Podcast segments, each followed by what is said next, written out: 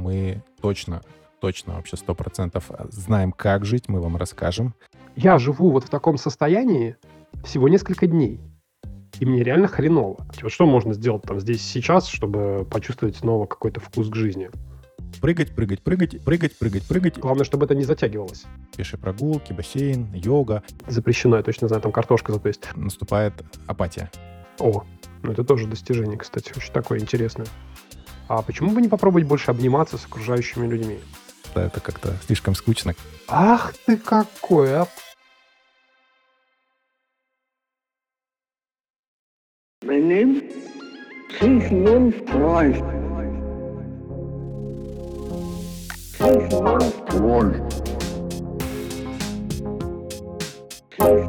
freut.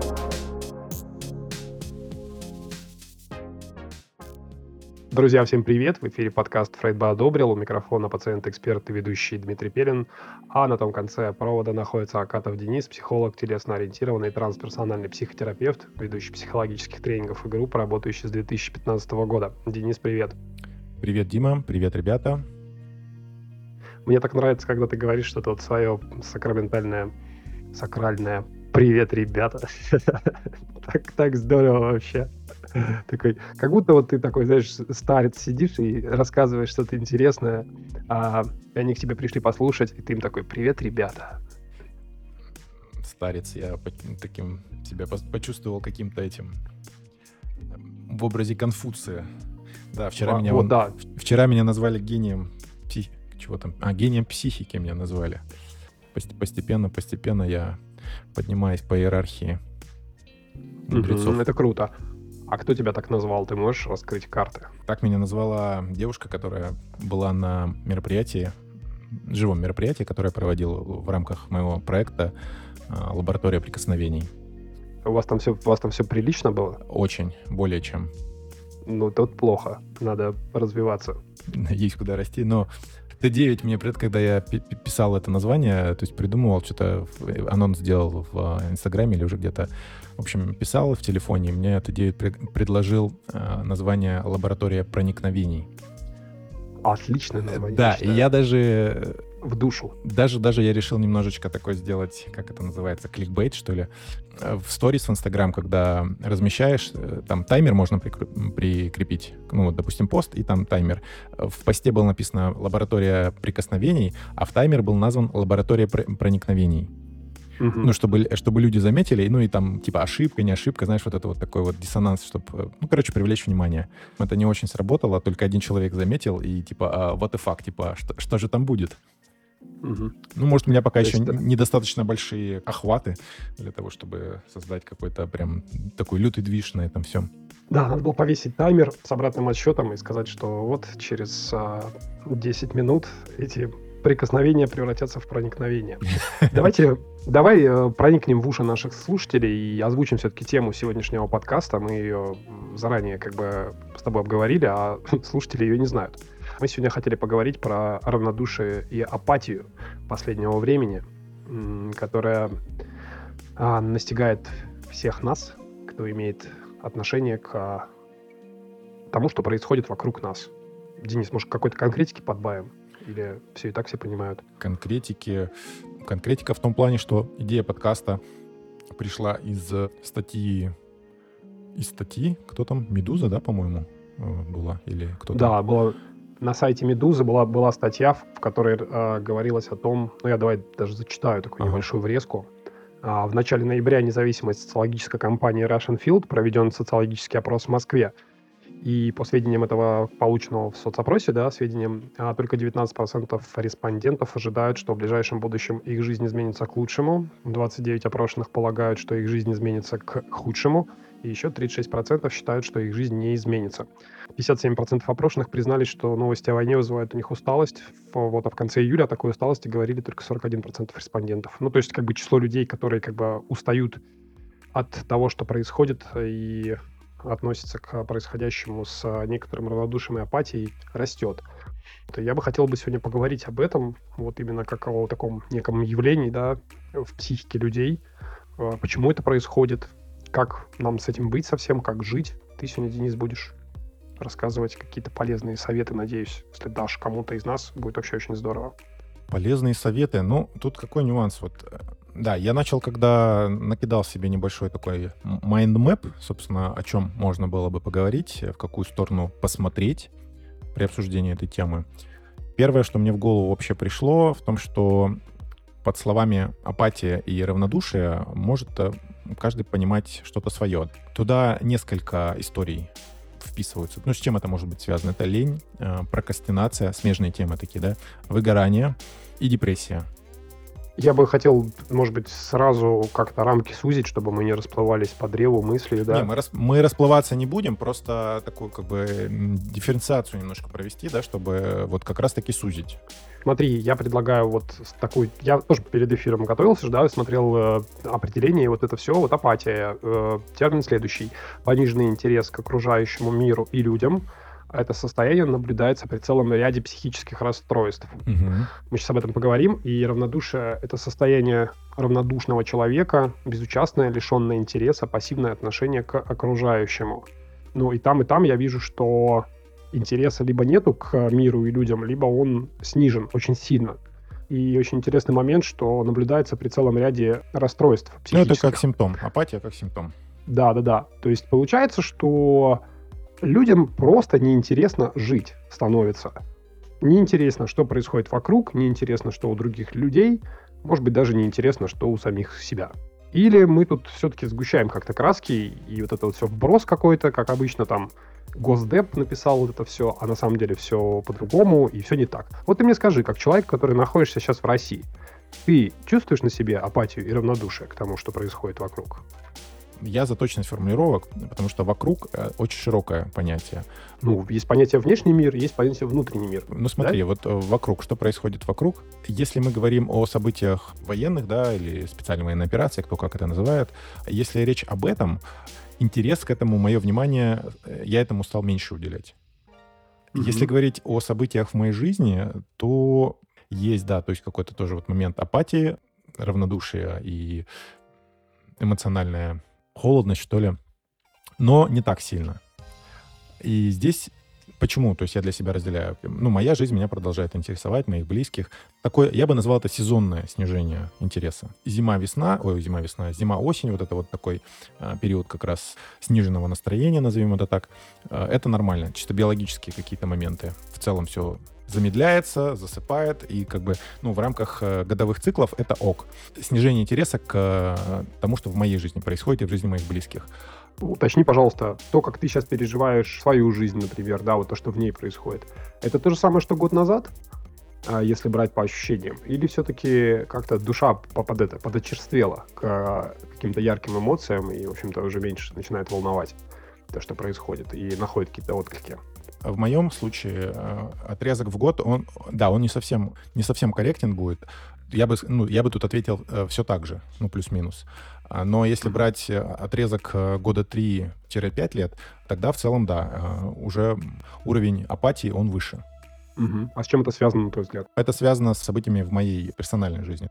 Это не, никак не связано с э, войной на Украине. Ага, то есть, получается, в твоей жизни и так стресса хватает, поэтому ты как бы, ну, немножечко так это грубеешь. Я не знаю, какое слово подобрать здесь. А окуклился.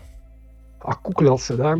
Понятно. А вот ты как раз рассказывал про замечательную лабораторию проникновений, которая у вас mm-hmm. тут была на днях. А как вот там вот люди, вот с точки зрения там равнодушия к жизни, апатии, ты ничего такого не заметил? Там, как вот люди там, допустим, ты же работаешь с людьми не один mm-hmm. день. Да. И как вот э, с ними, например? Ты в их глазах что-то видишь, какое-то равнодушие к этой жизни? Нет, не вижу. Ну, вот ага. гл- глобально, чтобы такие, знаешь, как пустые стеклянные глаза, такого нет, не вижу. Наоборот, знаешь, ну, я поясню, почему так. Потому что как раз-таки э, это, то, что называется, ошибка выжившего. Те люди, которые доходят да, mm-hmm. персональной работы со мной или э, групповой, у них как раз-таки вот энергии еще есть на какие-то, на совершение действий. Да, поэтому эта выборка-то не такая некорректная. А добраться до тех, кто не дошел, вот как бы нет такой возможности у меня и посмотреть в их прекрасные глаза. Ну, ты же их видишь в обычной жизни, условно. Я так все-таки верю в то, что ты периодически там бываешь там в публичных местах каких-то, или ты затворнический образ жизни ведешь, и кроме лаборатории э, проникновений ты больше никуда не ходишь. В целом, да, у меня такой образ довольно аскетичный. Отшельнический, да, то есть э, я там хожу в магазин, и у меня есть круг общения свой, вот в котором я так плюс-минус варюсь. Ну, бывает, да, я Мгм. выбираюсь на какие-то такие движухи массовые. Но, опять же, люди на этих движухах, они, собственно, у них есть силы, энергия на этих движухах бывать. Поэтому вот ответить на твой вопрос, что, ну, сказать, что да, это какая-то такая массовая история, я не могу. Мы здесь можем опираться лишь на вот эти статистические данные, которые соцопрос дает. Я склонен верить, что в целом, да, как бы предпосылки для, такой, для такого развития ситуации, они, безусловно, есть.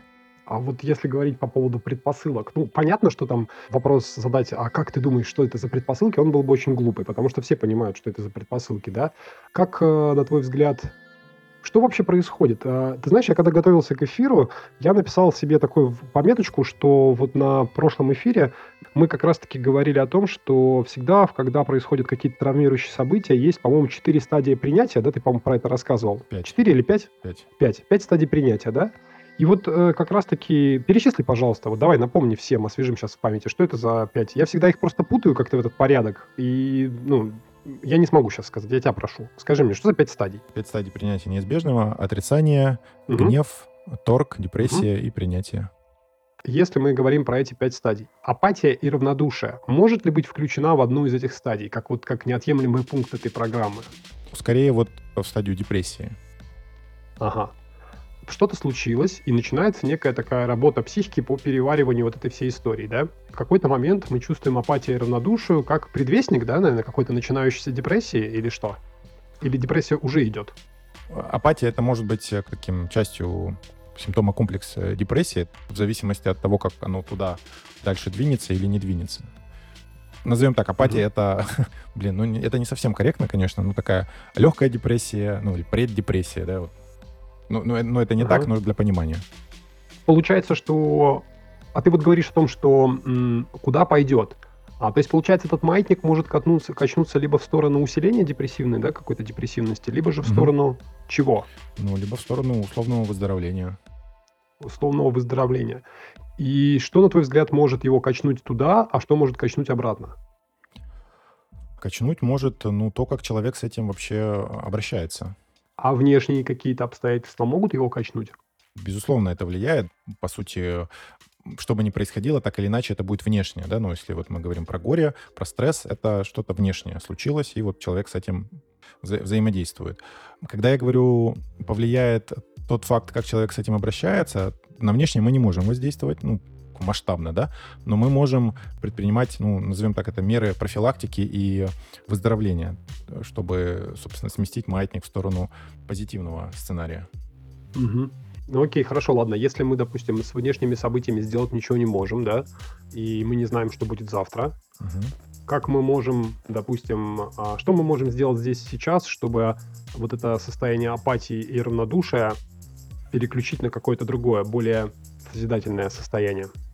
Начать с биологии. В этом плане я могу отослать к, к выпускам к выпускам про депрессию. По сути, плюс-минус то же самое все. Э, Заняться, то есть первое, что стоит сходить, это сходить к врачам, да, к, к врачам психиатру, неврологу, эндокринологу, возможно, иммунологу, ну или на худой конец к участковому терапевту, э, чтобы посмотреть, что у вас там с, э, с вашей тушкой, какие анализы сдать, врач, может быть, назначит что-то там, витаминчики, антидепрессанты, то есть э, что-то такое с точки зрения биохимии, как вам помочь. Один момент. Второй момент — это заняться какой-то физической активностью. На уровне биологии мы действуем. Я говорю тут, а, а, чтобы, может быть, не повторяться, а отослать к выпуску про депрессию, и там, в общем-то, мы об этом тоже говорили.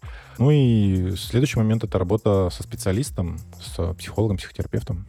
А как э, человек, который, допустим, чувствует апатию и равнодушие, как ему понять, что пора вот уже сходить э, проверяться и на э, биохимию, и на и пойти к специалисту, ведь э, состояние апатичности, оно сегодня может быть, завтра оно может не быть. Ну да, то же самое, что с депрессией, опять же, да, если то есть это там день, два, три, ну ничего страшного. А если больше двух недель, тогда вот все, пора. Мгм. То есть здесь тоже идет как бы а, разговор о том, что есть некоторый срок, после которого, ну, надо пора бы уже задуматься. Да, конечно. А есть ли какие-то, допустим, методики, условно говоря, вот э, там, ну, ну, хорошо, ну не две недели ты в этом находишь, но ты неделю в этом варишься. И ждать вторую неделю тебе как-то особо не хочется, да? Но и к врачу ты особо не готов сейчас ходить. Вот что можно сделать там здесь сейчас, чтобы почувствовать снова какой-то вкус к жизни? Пропаганда наркотиков у нас запрещена, да? Ну, разумеется.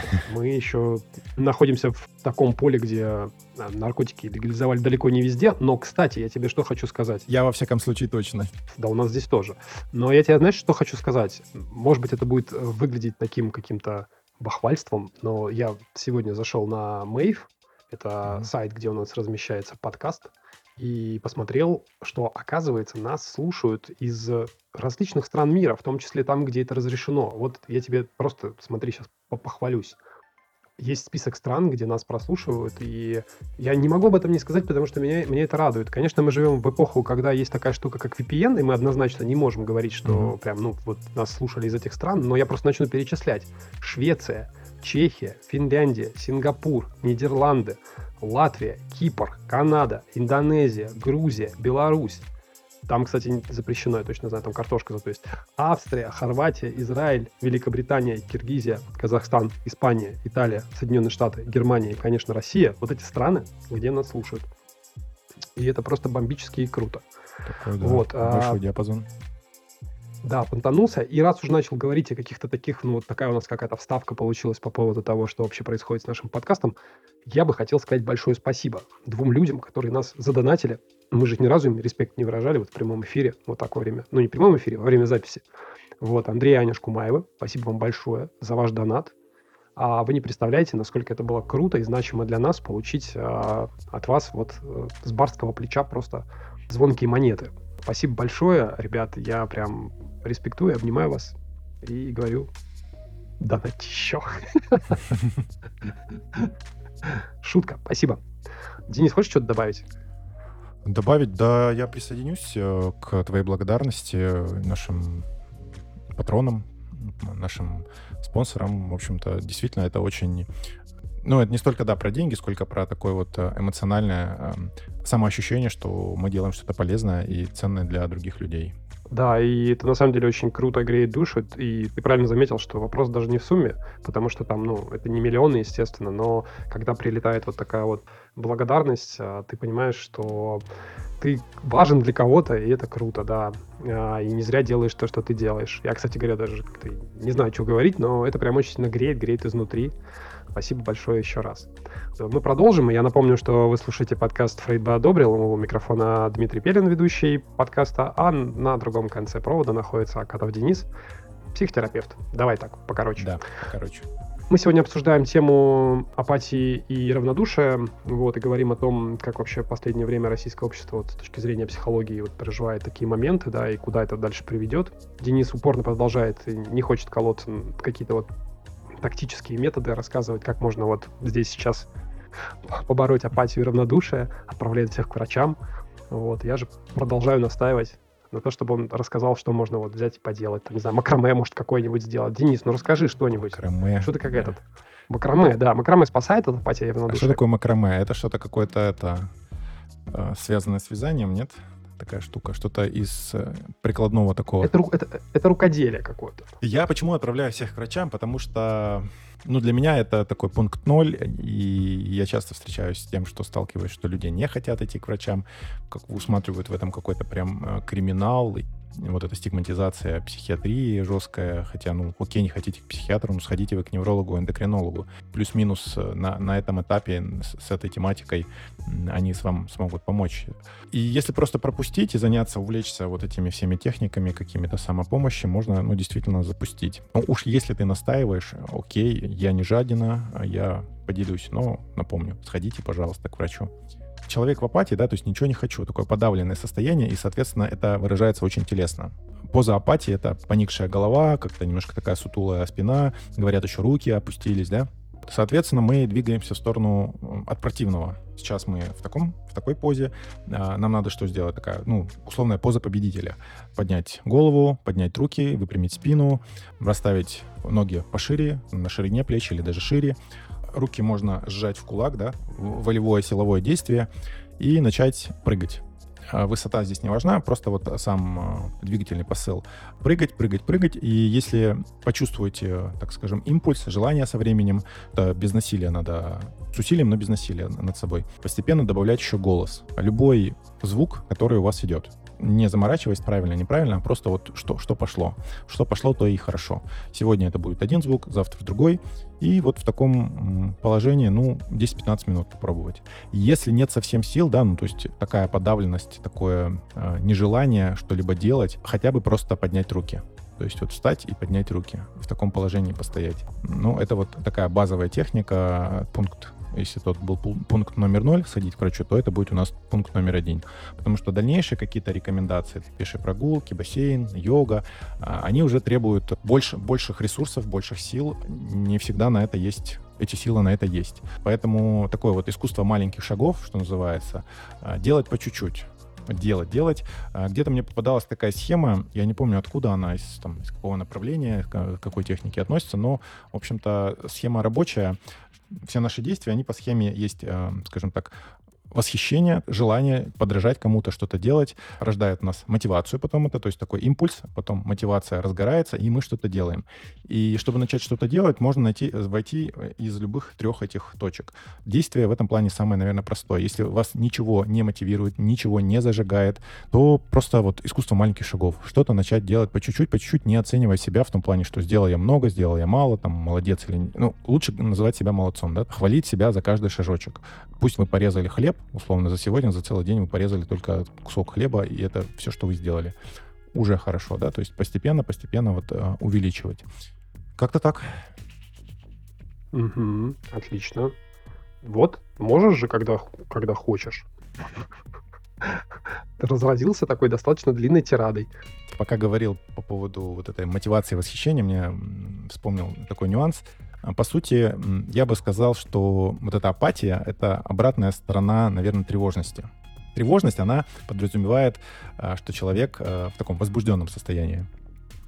И когда долго-долго-долго в этом возбужденном состоянии находится психика, а разрядки не происходит, чтобы, скажем так, нормализовать энергетический баланс, система равновесия, в какой-то момент наступает апатия. Мы в холостую двигатель гоняли, ну или не в холостую мы что-то делали, но у нас ресурсы подистощились.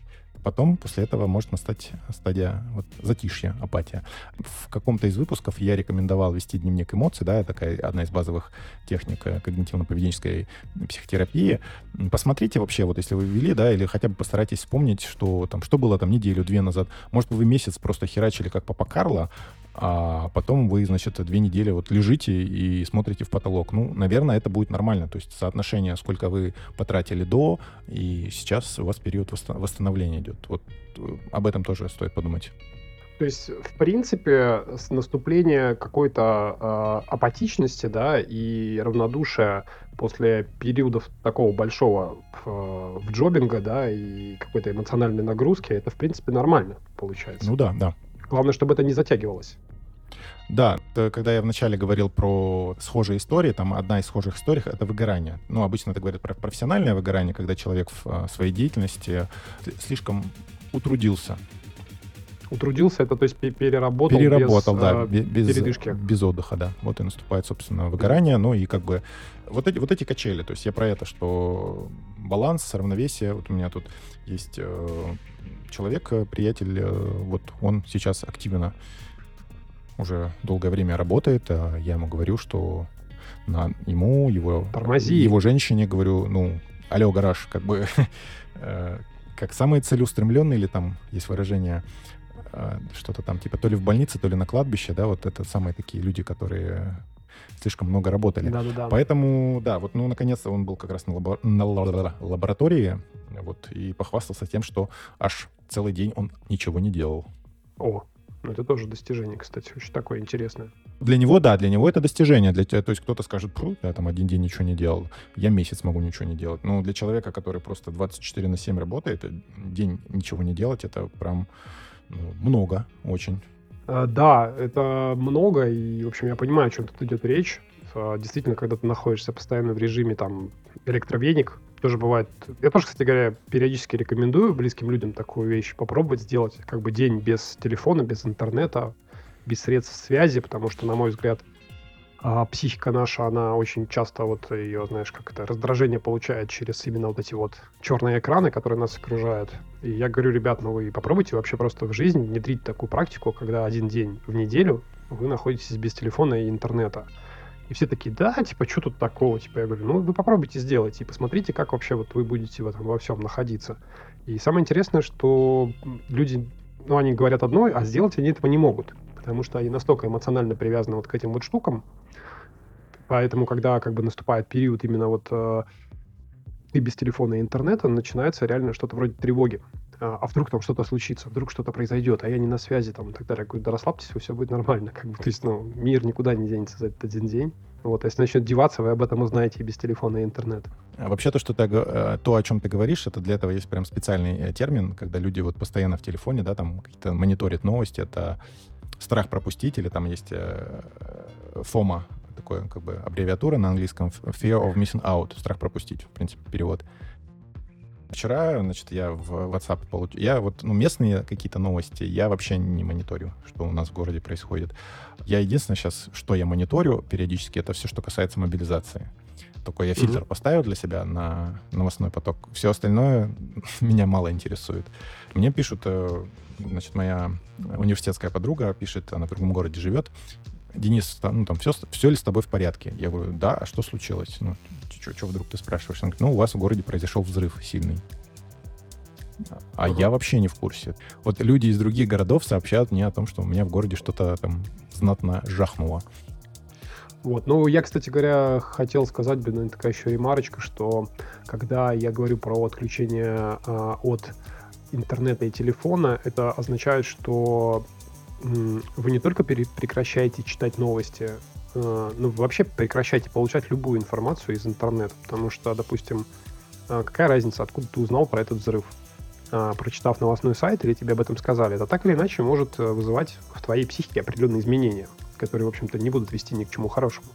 Вот, и психика постоянно будет находиться в перегрузе. Здесь как раз идея о том, чтобы срезать вот эти информационные потоки. Вот, и, кстати, когда я вот э, писал к этому выпуску там какие-то тезисы, я просто что-то сидел, начал размышлять, пришел к, такому, к такой мысли, что вот исходя из определения апатии, апатия характеризуется снижением интереса к окружающему миру. Я вот решил такой немножко подумать, а что такое интерес к окружающему миру и как он может проявляться? И с удивлением для себя понял, что а, зачастую а, окружающий мир для меня лично, я, конечно, не буду сейчас говорить за всех, кто нас слушает, понятно, понятно, что все осознанные люди, и как бы что я тут буду про них что-то говорить. Я про себя скажу. Зачастую интерес к окружающему миру сводится к просмотру экрана ноутбука. Или какого-то там условного телевизора. Ну, понятно, что телевизор не смотрю, это я тут тоже такой человек, который вот в интернете зависаю побольше всего, да, если говорить об интерес снижи, как бы снижается к окружающему миру, это значит, что меньше хочется вот смотреть вот это вот все, что происходит вот, вот на экране ноутбука. И тогда возникает вопрос, а что остается еще, кроме этого? Ну, остается еще мир, который живой, реальный. Да, да, да, остается, вот в том-то и дело, остается живой и реальный мир. И вроде кажется, что, ага, значит, можно попробовать обратить свое внимание на то, что действительно происходит рядом и вокруг меня. И тут выясняется, что рядом, оказывается, есть люди, которым нужна моя помощь, например. Да? И в каком виде эта помощь может быть оказана? Да в любом. Вы можете, не знаю, там, пойти сходить а, в магазин и купить бабушке, например, там, слоечку с курагой. Можете записаться волонтером в ближайший приют бездомных животных и помочь там его обустраивать. Можете, не знаю, там, перевести старушку через дорогу. Это все происходит за пределами рам рамок вот этого ноутбука. Но это есть реальная жизнь. И мне как раз-таки э, кажется, я такой выскажу такой тезис, что э, способность к эмпатии, переживанию и состраданию а, это и есть как бы ключ к тому, чтобы снова возродить интерес к этому окружающему миру. Потому что вокруг нас а, очень много людей, которые нуждаются в чем-то гораздо больше, чем мы сами. Вот. И интересный был момент, когда вот как раз а, вот этот сентя... в конце сентября вот этот весь стресс начал накрывать очень дико, да, меня я вдруг в какой-то момент э, для себя понял следующую вещь, что я живу вот в таком состоянии всего несколько дней, и мне реально хреново. А кто-то в соседней стране в таком состоянии живет месяцами. И до меня это как-то резко дошло. Я реально вдруг начал на своей шкуре понимать, что вообще происходит. Вот. И, наверное, это позволило как-то мне расширить вообще представление об окружающем мире и о том, что происходит вообще. И только вот тогда, когда на своем личном опыте начинаешь это проживать, ты вдруг резко понимаешь, что вообще на самом деле происходит. И никакой экран ноутбука этот личный опыт заменить не может.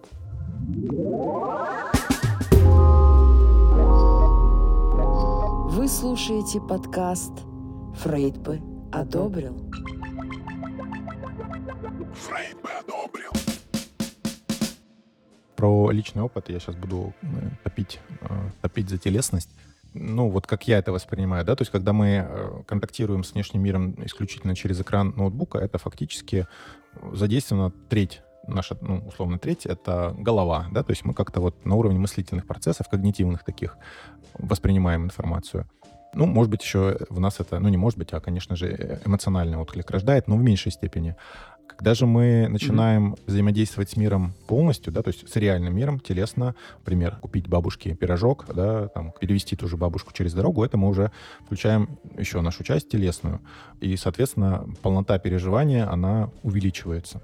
И здесь вот, ну, если к, рекомендациям, опять же, э, возвращаться, я уже говорил про э, там, упражнения телесные, ты хорошую идею подал, что отключиться от э, ноутбука в том плане, что если вот вам совсем ничего не хочется, ну, наж...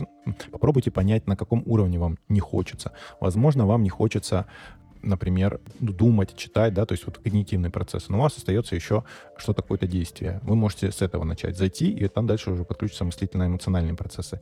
Если вам ничего не хочется делать, физически вы истощены, сил нет, Соответственно, тогда, э, ну, помимо того, что там выспаться, поесть, это понятно, э, позаботиться о своей тушке, попробуйте тогда зайти с эмоционально-когнитивной стороны. То есть посмотреть какие-то такие фильмы, шоу, я не знаю, тупые комедии, а, чтобы вот эм, всколыхнуть ту, ту часть, которая подавлена.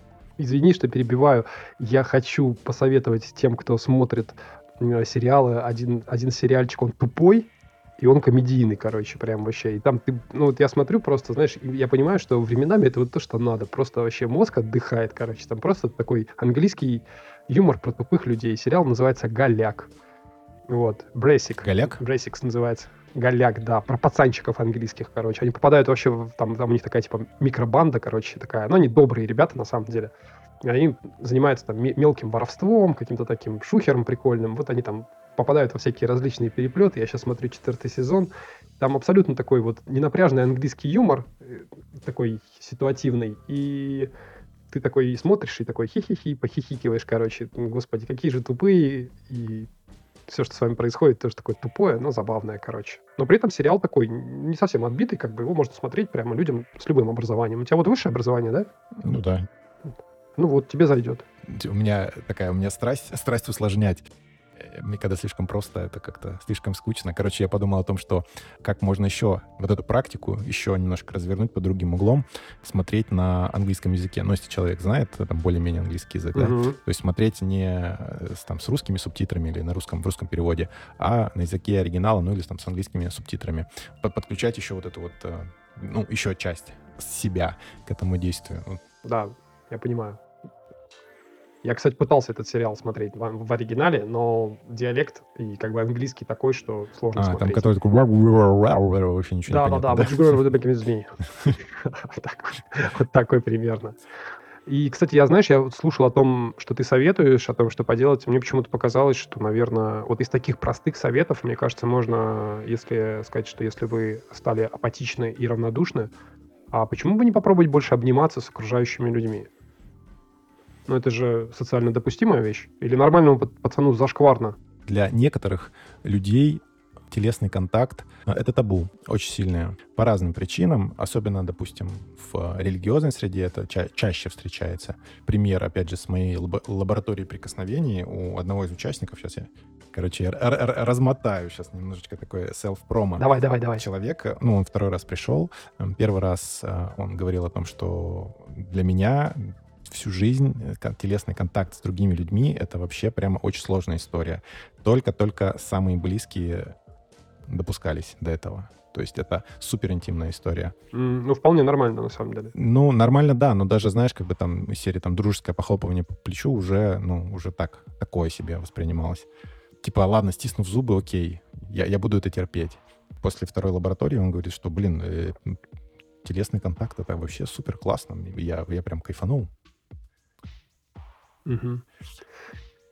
Фраза вот в голове, всплыла. а, фраза такая: люди ко всему привыкают. А скажи мне, пожалуйста, э, как ты думаешь, вот к этому состоянию равнодушия и апатии можно вообще привыкнуть и жить с ним просто постоянно? Я думаю, да. Э, Можно привыкнуть, э, психика ко всему адаптируется. Ага. Вопрос, насколько вам в этом комфортно. Просто в какой-то момент это начнет восприниматься как, как норма. Ну, Ну, ну вот ты живешь, тебе норма. Как дела? Нормально. Ну, какая разница, там было там что-то. Ну, я просто к тому, что, знаешь, а, допустим, сейчас люди вот находятся в таком состоянии, ну, кто-то, да. Я, кстати, Ага. хочу сказать, что я вот на- сегодня, вчера проводил опрос в Инстаграме своем. Ты наверное, его видел, там такой бегуночек был, и люди там, а, я попросил оценить свое состояние вот с точки зрения апатии и равнодушия к тому, что сейчас происходит, там, от 1 до 5, где один это минимум, ну, то есть не чувствую, пятерка это максимальная вот апатия и равнодушие. Срез, если брать, то вот аудитория оценила на троечку, то есть не максимально, но и не, не ноль. То есть вот кто-то прям на максимум выдвигал, кто-то наоборот на единичку. Но в целом вот э, фокус-группа моя такая, она вот на серединку оценила. То есть это уже в принципе, то есть люди как бы понимают, что что-то с ними происходит, да. А, вопрос в том, как бы они же ничего не могут изменить, ну, или думают, по крайней мере, так. Значит, им придется рано или поздно вот с этим как-то жить и принять это, да, вот то, что как бы пустые глаза, нет никакого понимания, что завтра. Что-то происходит, а мы как бы на это повлиять не можем. Это, конечно, все так под звездочкой стоит, но тем не менее. Многие же так думают. Как мне кажется. Люди с этим вообще как бы свыкнуться же могут. Что дальше-то? Философский такой вопрос. ну, дальше они будут жить на, на этом уровне, на привычном. Ты говоришь, что вот, окей, они там адаптировались под это и, и так и живут, но мир-то вокруг динамичен, меняется. Что-то произойдет, какое-то событие или ряд событий, которых из вот этого равновесия условного их выведут в какую сторону? Не знаю, может быть, и дальше в яму, да, там уже в сторону депрессии двигаться, а может быть, наоборот, в сторону радости. Мгм. Я хотел бы напомнить, что в эфире подкаст «Фрейд бы одобрил». У микрофона Акатов Денис, психотерапевт, и Дмитрий Пелин, ведущий, пациент-эксперт. Э, И хочу сказать, что если вы слушаете нас прямо сейчас, поставьте, пожалуйста, лайк этому выпуску э, на Ютубе, либо в Телеграме, или где там вы еще слушаете его. Вот, подписывайтесь на наши социальные сети, э, задавайте вопросы, присылайте их нам в Телеграм-канал. Все ссылки будут под описанием. Наверное, Денис, будем двигаться уже к завершению сегодня. Мы так обсудили все, что хотели. Да, я еще хочу добавить, помимо лайков, надо еще писать комментарии, задавать вопросы, нажать кнопочку «Рассказать друзьям», пошерить. В эту сторону активность тоже э, проявлять. Это помогает вам выйти из апатии. Это те минимальные действия, которые 100% ведут к выходу из апатии. Ах ты какой, а! Посмотрите. Ну тогда еще и скажи, чтобы донатили на бусте. Это вообще, наверное, просто выводит из апатии. Да, если задонатят, там вообще просто плюс э, тысяча к, к радостным эйфорическим состояниям.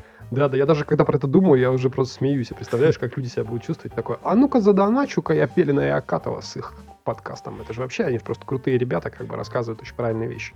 Да. Вот. а, хорошо. М, Знаешь, какой еще вопрос был?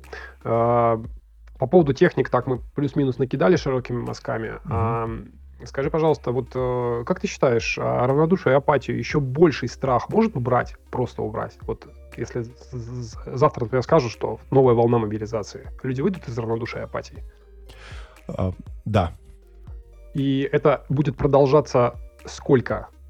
До тех пор, пока она не закончится? мобилизация. Ну да, вот какой-то такой фактор Буквально стрессовый очень большой. пару минут назад я говорил о том, что наступает какой-то момент состояние равновесия, пока не произойдет что-то внешнее событие, которое этот маятник э, снова э, как бы сдвинет. Больший страх, я бы тут немножко так генерализировал, это сильное, сильное переживание. Страх это или наоборот радость. Это что-то, что будет стимулировать. Но со страхом есть нюанс. Э, Недавно мне попалось такое исследование, котором говорится, что ну, там про борьбу со стрессом, всякие антистрессовые там, рекомендации, штуки. Вот еще один лайфхак. Я не знаю, как с апатией, но во всяком случае со стрессом эта хрень работает. Ну, опять же, э, судя по научным данным. Стресс, это, то есть клин клином вышибают, э, э, стресс выбивается еще более сильным стрессом. Мгм. И что рекомендуют сделать? Э, Самая вообще базовая э, штука — это задержка дыхания.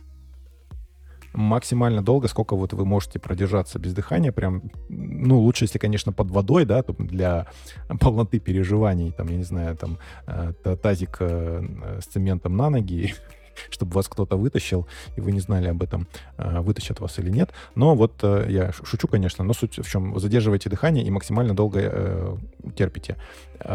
Э, Дыхание, собственно, ну, что нас отделяет от смерти, это буквально минуту-две. То есть это дыхание, это такая связь э, с жизнью. И когда человек перестает дышать, для, э, в мозг поступает сигнал «алярм-алярм», мы скоро сдохнем. То есть э, в этот момент понимание такое, столкновение со смертью лицом к лицу, оно вот максимально близко. Мы по грани про- проходим. Для, естественно, для нас это огромнейший стресс. Соответственно, все, что было на фоне до этого, оно как бы станов... меркнет, блекнет. Базовый уровень стресса, который был, он снижается таким образом. Вот такая вот есть история. А этот метод, он не может быть назван таким краткосрочным, вроде как, знаешь, там у тебя что-то болит, по пальцу молотком ударил, а ты таблетку анальгина принимаешь как обезболивающее, а потом действующее обезбо- действие обезболивающее, обезболивающего прекращается, и боль проникает снова. Да, я понял, о чем ты говоришь. Не знаю, там не было информации об этом, то есть насколько долгосрочен эффект этого. Скорее всего, ну так, чисто логически, не сильно. Скорая помощь, э, какое-то такое сильнодействующее вещество, которое поможет нам вот в моменте что-то предпринять, как-то вывести себя из этого состояния. А, Ну, а дальше Мгм. уже там какие-то методы работы со стрессом более лайтовые. Это, это такая краткосрочная провокативная терапия, назовем так, телесно ориентированная. Окей, я понял. Да. И тут еще тоже хотелось бы заметить такую вещь, что когда мы разговариваем про равнодушие и апатию, а, слушай, но может быть немножко крамольно прозвучит моя фраза, но вот тут подумалось о том, что вообще равнодушные и апатичные люди, им же так классно управлять. А, Это же вообще иде- идеально просто с точки зрения управления большими массами людей, когда люди ничего не хотят, им ничего не надо, они ничего не требуют. И зачем вообще как бы что-то менять, если с точки зрения какого-то менеджмента это идеальные, идеально послушное общество. Чё, ходи на работу, плати налоги, а, существуй, вот. А мы тебе в очередной раз придумаем какую-нибудь светлую идею, взятую откуда-то с пыльных полок, пропахшую нафталином, вот, и расскажем о том, как правильно эту жизнь жить. Вот. И мне кажется, вот что-то такое, оно сейчас, может быть, даже и выгодно каким-то людям, кто занимается управлением и менеджментом. В общем, Денис? ребята, да, не слушайте никого, слушайте наш подкаст. Мы точно, точно вообще сто Знаем, процентов мы знаем. как жить, мы вам расскажем. Живите и радуйтесь жизни, и в том числе нашим подкастам. Мы постараемся для этого. Отлично. А, отлично завершаем. А, Денис, я как раз-таки в завершении, уже в нормальном завершении, прошу тебя, скажи нам, пожалуйста, всем а, апатичным и равнодушным пару вдохновляющих слов, которые зажгут огонь надежды в наших сердцах, и свет этот приведет нас к радостному будущему. Просим. Я в этот раз буду краток, процитирую некого царя Соломона. И это пройдет.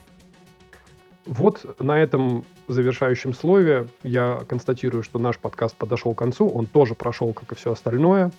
У микрофона был Акатов Денис, психолог, телесно-ориентированный трансперсональный психотерапевт, ведущий психологических тренингов и групп, работающий с 2015 года. А вел подкаст в качестве ведущего и пациента-эксперта Дмитрий Пелин. Спасибо, что нас слушаете. Призываю вас подписываться на канал в Телеграме, ставить лайки, оставлять комментарии на Ютубе и донатить на Патреоне и Бусте. Всем пока и спасибо за прослушивание. До новых встреч и да пребудет с вами сила. Йоу. Six months